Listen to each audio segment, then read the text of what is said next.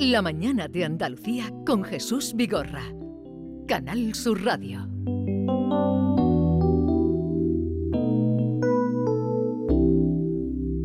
Dicen que venimos al mundo a sufrir, que la vida es un engaño. Que si juegas tienes que jugar a ganar, que eres lo que tienes y tienes lo que te mereces. Vives, ganas, pierdes, dicen que es así. Dicen que no queda nada por descubrir, que ya está todo inventado. Que solo hay un camino que hay que seguir, que aquí estamos de paso y mejor no tentar a la suerte. Suerte, vida.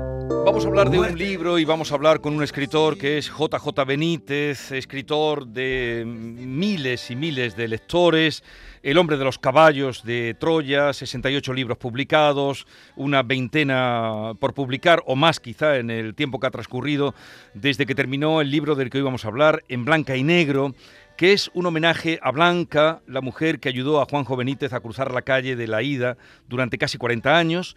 Se trata del diario de una experiencia extrema, es el subtítulo del libro, los últimos 280 días en la vida de la esposa, la compañera, la mujer, la amante de JJ Benítez. El libro discurre entre el miedo y la esperanza, como siempre en la obra de este escritor navarro, lo mejor hay que descubrirlo entre eh, las pistas que nos va dejando y que nos pone. Hace un año y cuatro meses que murió Blanca, casi un año después que comenzó a escribir este libro en el que muchas veces se pregunta ¿qué haré yo sin ella? Eh, comenzó a escribir hoy, 7 de junio de, de 2021. He decidido escribir en blanca y negro. Han transcurrido cuatro meses eternos desde el fallecimiento de Blanca, mi esposa y confidente. JJ eh, Benítez, eh, buenos días, bienvenido. Buenos días, muchas gracias. ¿Usted cuánto vivirá? No tengo ni idea, pero no me importaría morirme mañana.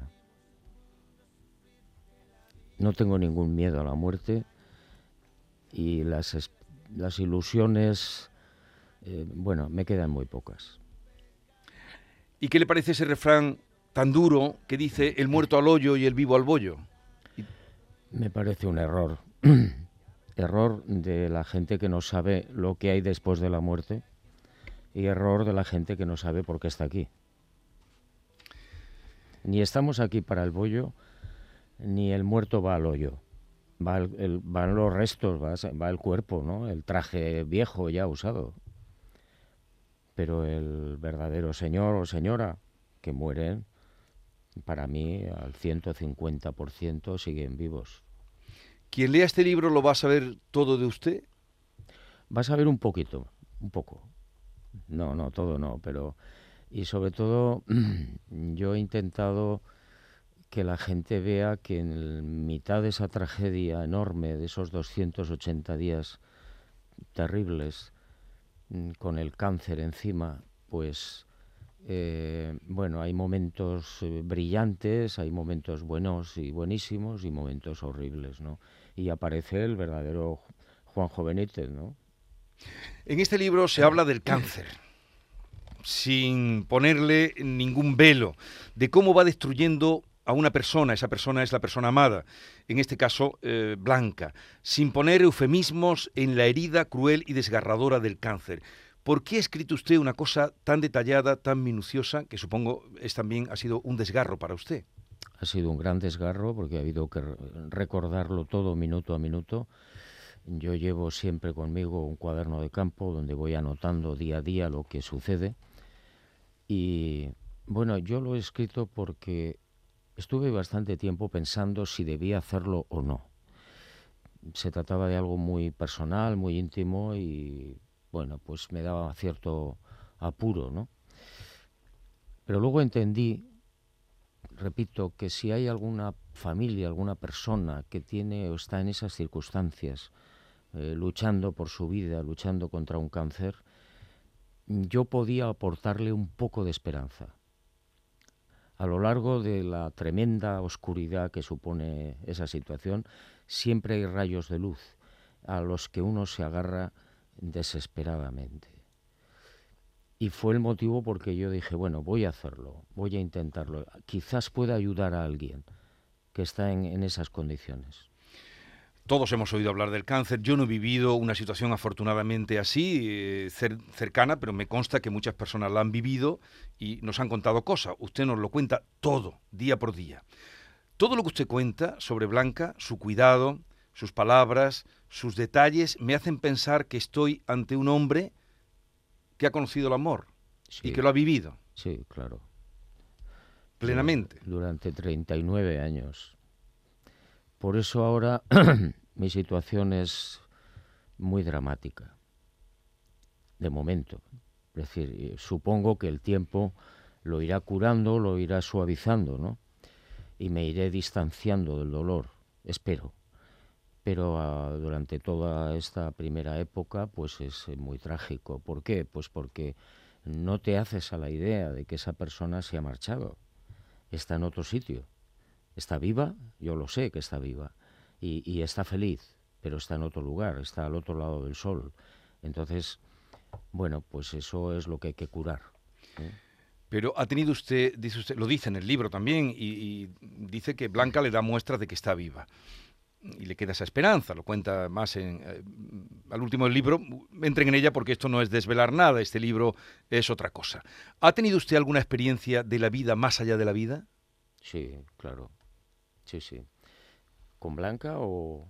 No, usted mismo. Sí, bueno, digamos que la las, ulti- las últimas eh, señales o experiencias, o como la queramos llamar, mm, ha sido eh, una de ellas, la más importante para mí, eh, 29 de marzo del año pasado. eh, bueno, yo acababa de estrenar una casa en, en donde vivo ahora, lo habíamos, la habíamos diseñado entre los dos, pero la- ella no llegó a conocerla. Y yo recuerdo que estaba a las 7 de la tarde solo en la casa, sentado, leyendo, y, y estaba pensando constantemente, de una manera obsesiva, bueno, ahora que conoces parte de la verdad, refiriéndome a Blanca, Sí. ¿me sigues queriendo igual? Ahora que sabes que soy tonto redondo. El pecador, como usted se hace el llamar. pecador, sí. Y bueno, yo estaba dándole vueltas a esos pensamientos y de repente oigo un ruido. Y a mi espalda yo tengo una biblioteca de madera donde hay, en la parte de la madera hay colgados como 10 cuadros. Me levanto pensando que estoy solo en la casa, que no entiendo, y veo un cuadro en el suelo. Uno de esos 10 cuadros se había caído. Ese- en ese cuadro ella enmarcó un papelito muy pequeño, de 4 centímetros, con un mensaje que yo le había dejado en el año 90 en la isla de Pascua.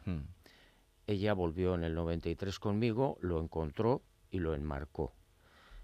Y en el texto, en el, lo que yo le escribí, se lee, tan lejos y tan cerca, aquí también te amo.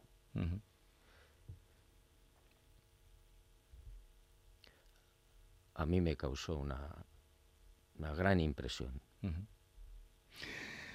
Sí, eso de los papelitos, que este recuerdo en el capítulo cuando dice que, que le guarda el papelito. eh, ¿Es cierto que usted le iba dando a partir, no fue al principio, que le iba poniendo cada día un papelito? Sí, yo le... mm, Lo, hacía cada día. eh, Sí, es a partir de no sé qué día, lo tengo por aquí, a- a, a partir de un momento de la, ya de la, de, de la enfermedad. Yo le por la mañana le dejaba el zumo de naranja con el desayuno y le ponía un mensaje que están ahí en Sí, en están todos. Eh, porque el libro viene con. Esta es su letra, la, Sí, la propia sí, suya de usted. sí. Eh, el 25 de julio fue cuando le puso el primero. Ánimo, nos queda mucho por explorar. Sí, yo procuraba escribirle y escribirle algo que le diera ánimos. Mm. Pero usted, ella eh, era católica y creyente, usted es apóstata, usted hizo apostasía de... de- pero en cambio usted eh, dice que tiene trato con Jesús de Nazaret, Sí, sí, con el Padre Azul. el Padre Azul. Y... No, Jesús de Nazaret para mí no es el Padre Azul. El Padre Azul es el número uno, el, el gran Dios. Sí, y tiene trato con Jesús de Nazaret. Pero usted reniega de la iglesia eh, pero además mm, varias veces a lo largo de, todo el libro y de lo feliz que se siente o contento de haber renegado de la iglesia. En cambio, se llevaban bien. Mm, con Blanca. Con Blanca. Sí, muy bien. Teníamos nuestras discusiones, una de ellas precisamente a cuenta de esto, porque yo trataba de convencerla para que abandonara la Iglesia Católica. Y ella conocía muy bien las razones por las que yo le pedía, le, le solicitaba esto, pero nunca aceptó. No sé si por miedo, pero al final mm, no, no quiso. Pero usted pide ayuda a Dios insistentemente, sí, eh, pide ayuda, pero no, mm, sus ruegos no tuvieron respuesta, no han tenido ninguna respuesta. No. Eh, ¿Siente que su jefe, como usted eh, llama, el jefe le ha abandonado? En aquellos momentos sí. Es decir, en aquellos momentos difíciles cuando yo ya no sabía qué hacer y los médicos tampoco, eh, pues lo único que se me ocurría es acudir al Padre Azul y decirle, mira, para tu mayor gloria eh, la puedes limpiar, le puedes, la puedes curar. Eh, llegó un momento en que yo le dije, yo te doy mi vida a cambio de la suya. Silencio. Nunca hubo una respuesta. Ahora yo medio lo entiendo. Es decir, yo tengo una hipótesis de trabajo y es que es una tesis donde yo creo que cada ser humano viene a la Tierra, nace aquí con un contrato, donde todo está perfectamente, minuciosamente establecido. Entonces, mm, yo quiero creer que Blanca mm, se le terminó el contrato, sin más, y se fue. ¿Se arrepiente usted de haber nacido para morir? No, no, no, no me arrepiento absolutamente de nada. Porque yo creo que todo lo que hacemos en la vida tiene un sentido en el momento que sea. Pero usted está dolorido, su jefe le ha fallado, Dios no le ha contestado. No, no, ahora yo entiendo que es, no es que él me haya fallado, sino que estaba establecido que así tenía que ser. Es decir... Pero con tanto dolor. Sí, bueno, hay gente que tiene y que padece mucho más dolor y otros que no. Es decir, que cada ser humano tiene su propia historia y sus parámetros y no hay manera de sacarlos de ahí. Eh, por mucho que pidas a Dios o por mucho que te enfrentes a Dios o que levantes el puño contra Él, estamos perdiendo el tiempo. Bueno, vamos a abrir la charla con JJ Benítez en torno a este libro en blanca y negro que habla pues de, de esta historia de un cáncer vivido eh, minuto a minuto y contado además en el libro. David. Es un placer conocerle, Juanjo. En mi familia, cuando he dicho que voy a entrevistar a Juanjo Benítez, todos mis hermanos me han dicho, bueno, caballo de Troya, en fin, todos hemos leído la saga. Quería preguntarle, cuando usted eh, escribe aquí los diálogos con su esposa, cuando estaba allá en el hospital, ella le pregunta el 24 de agosto, le, le dice a usted, antes escribías poemas, ¿por qué ahora no publicas poesía? Y usted contesta, no me gusta desnudarme en público. Sin embargo, de todos los libros que tiene, este es el que le veo más desnudo. Sí. Bueno, yo entendía y entiendo la poesía como una manera de desnudarse, ¿no? Mm, eh, ahí no le respondí con toda la, la verdad y ella conocía el hecho. El hecho fue que yo publiqué un primer libro de poesía, A solas con la mar, eh, se publicó primero en Chile, no le gustó a la Iglesia Católica y a Pinochet y lo secuestraron. Y a partir de ese momento mm, yo me prometí que no volvería a publicar poesía, pero sigo escribiendo poesía. Es que este libro es tan desnudo que se muestra usted más que nunca, toda la pena que usted pasaba en su despacho, por ejemplo, a solas, ¿no? Sí, sí, la verdad es que es un libro en el que yo sí me desnudo, lejos de la poesía, pero bueno, eh, por eh, cierto, a, a Blanca le gustaría el libro. lo, ha pensado? Me lo he preguntado más de una vez. Eh, supongo que sí en general y en algunos aspectos mm, supongo que no. a ver, me explico. Mm, ella tenía cuatro hijos, tiene cuatro hijos. Mis relaciones no eran muy demasiado cordiales con ellos por una serie de razones. Y yo hago alguna que otra alusión, no demasiadas, a este asunto. ¿no? Entonces, quizá eso no le gustará demasiado, pero bueno, yo ahora pienso que la gente que muere pasa a un estado, a un estadio, a un lugar, a una dimensión, no sé cómo llamarlo, donde no es posible la tristeza, donde no es posible el enfado, donde no es posible que se enfade pues porque yo hago aquí una alusión a no sé quién. No, e, en ese sitio donde la felicidad es absoluta, no podemos ni entenderlo, ni comprenderlo, ahí no cabe nada de esto. ¿Y la pérdida de Blanca le ha hecho eh, cambiar esa percepción que ya tenía usted de lo que era la muerte? Haber vivido una muerte tan dolorosa para usted, tan cercana, ¿Le ha cambiado la percepción? No me ha cambiado la perspectiva de lo que yo creo que hay después de la vida.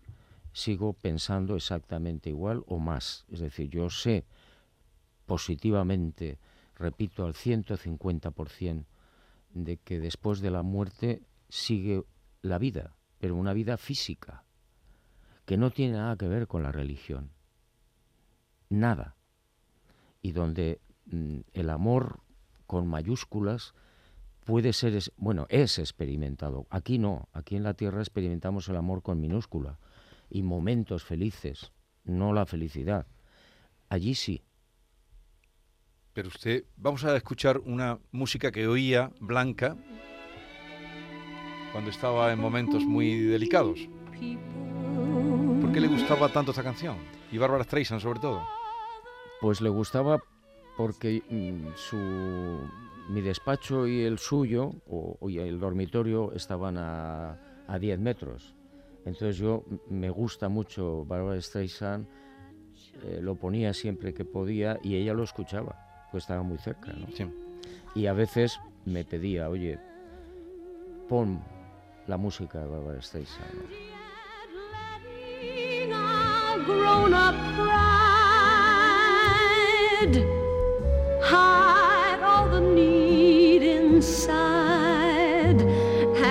Así es que usted cree que el amor pleno está en esa otra vida y no en el que usted ha tenido con Blanca, eh, que yo he encontrado pocas personas, habrá, que hayan vivido un amor como el que usted cuenta aquí, eh, superando diferencias como lo que he dicho, que dice que con los hijos no se llevaba muy bien o no, pero el amor que tenía usted con Blanca y Blanca con usted superaba todo eso. Sí. Incluso. Mm, sí, sí, sí. Habla usted también de su madre, que la denomina la siciliana, con la que la relación con Blanca supongo que está muy por encima de la relación que tuvo con su madre. Sí, bueno, yo con mi supuesta madre mm, casi no tuve relación porque desde muy pequeño yo fui un niño maltratado. Entonces, eh, Blanca es muy diferente, es muy distinto todo. Es decir, yo mm, estoy 39 años con ella, desde el primer momento hasta el final, con un amor creciente, pero no es, insisto, no es el amor, no es la situación que vamos a encontrar cuando tú te mueras. Es decir, es que es indescriptible, no hay palabras ni para describir el lugar, ni la situación, ni con qué te vas a encontrar, ni cómo te va a llenar ese amor. Es un amor... ¿Y, cómo tiene usted esa certeza del 150%, pues si no lo ha vivido? ¿Cómo tiene esa certeza? Porque lo he investigado y llevo más de mil casos investigados en todo el mundo desde el 68. Eh, entonces, claro, ¿cómo es posible que alguien de Pakistán me cuente lo mismo que un profesor de literatura de Pittsburgh o de Écija o de África o de Colombia. Me están contando lo mismo. Me están contando que han visto a su padre muerto a su hermana muerta, lo que sea. Me lo describen y les dicen no sé qué, no sé cuántos. Casi siempre coinciden, estoy bien, no llores más, estoy muy bien. Y, les cuentan algo, ¿no? De lo que, donde están. Entonces, claro, cuando llevas más de mil casos investigados, no te cabe la menor duda. Papelito del día 2 de octubre viernes. Mañana nos reiremos de estos malos momentos. Digo para que se hagan una idea de los papelitos que, que van saltando en el libro. Juanjo, usted con los papelitos y con toda esa agonía que pasa su mujer de hospital en hospital, entremezcla otras experiencias. Yo he apuntado dos que me han llamado la atención. Una, cuando ella ve un ovni, que usted lo explica con mucho detalle. Y otra, y cuando se lo dije allá a mi madre, se sorprendió, digo, mamá, ve preparando el Belén, que hay que montarlo el 21 de agosto. Ustedes montan el Belén el 21 de agosto porque usted piensa que Jesús nació el 21 de agosto. Sí. ¿Me puede explicar por qué? Bueno, vamos a ver. Yo la información que tengo sobre el 21 de agosto es a través de los caballos de Troya. Ahí se apunta algo muy lógico, además, y que tiene mucho sentido. En aquella época eh, la gente viajaba en época seca, mm, por seguridad, no viajaban en, en invierno. Entonces, eh, mm, José y María probablemente viajaron a Belén desde Nazaret en, el verano, en época seca. Era lo lógico. Pero es que eh, en el mundo de aquella época mmm, había una fiesta que se llamaban las Dualias, que era una fiesta pagana. Entonces, era una fiesta que celebraban los egipcios, los romanos, los babilónicos, todo el mundo en el Mediterráneo. ¿Y en qué consistía? A partir del 21 de diciembre aproximadamente, los días empiezan a alargar y eso lo consideraban el triunfo del sol. Y se hacían regalos, iban a, se hacían cenas, se iba al templo, se daban las gracias, en fin, todo lo, una historia de... Y la Iglesia Católica, siglo IV, siglo IV, dice, no, esto no puede ser. Vamos a cambiar, vamos a anular las dualias, esa fiesta del alargamiento de los días, por el nacimiento de Jesús de Nazaret. Y lo pasan al 24 de diciembre. Absolutamente falso. Hay una parte de la entonces naciente Iglesia Católica, que son los ortodoxos griegos, que se oponen y se separan. ¿eh? Pero la razón por la que se celebra el 24 de diciembre, aparte del corte inglés, que ya eso no hay que lo cambie, pues está ahí, es decir, que hay un... Hay un no, que la Navidad es en agosto, que, que El 21 de agosto Blanca ponía un nacimiento, un Belén, ponía un, su estrella, las luces, hacía una cena estupenda, y bueno, yo lo celebro siempre el 21 de agosto. Eh, ¿Qué concepto tiene de los médicos? En el libro queda reflejado, pero... Bueno, pues como en todas las profesiones, ¿no? Hay gente maravillosa y gente equivocada. Sí, pero usted más bien se cabrea con ellos. Yo me enfado mucho con ellos. En todo este no, proceso. No, no, con todos, ¿eh? con algunos. Aunque luego porque... escribe una carta al director manuscrita, al director del periódico, dando las gracias, pero porque se lo pide su hijo. Exacto, sí. Eh, bueno, yo me encontré en la clínica de la Universidad de Pamplona, eh, que pertenece al Opus Dei, no lo olvidemos, me encontré con situaciones mm, que no me gustaron. ¿eh? Aparte, repito, de que había un personal fantástico y enfermeras y médicos muy buenos, muy buenos. Pero otros se negaban, por ejemplo, a administrarle morfina. Uh -huh. En pleno dolor, con una situación gravísima, allí en el hospital, mmm, me dijeron que no, que ni hablar. Y yo descubro un día, mmm, leyendo un libro sobre eh, Escribá de Balaguer, que a este hombre lo que le encantaba y le gustaba y lo que predicaba es que había que sufrir. Uh -huh. y, y, claro, mmm, yo no estaba de acuerdo. Yo uh -huh. creo que el sufrimiento, si lo puedes combatir, hay que combatirlo, ¿eh? no adorarlo. Bueno, entonces, bueno, ese fue uno de los temas con los que, en el que yo sí. no estuve de acuerdo. ¿Y usted prefiere morirse sin darse cuenta o siendo consciente de que se muere? Hombre, soy periodista, me gustaría ser consciente a ver qué pasa, ¿no? Y, y qué ocurre, y cómo sucede, y, y, a ver si es verdad que solamente apagar la luz. Sí. ¿Y podría volver a enamorarse después de Blanca? Lo veo difícil, ha dejado el listón muy alto.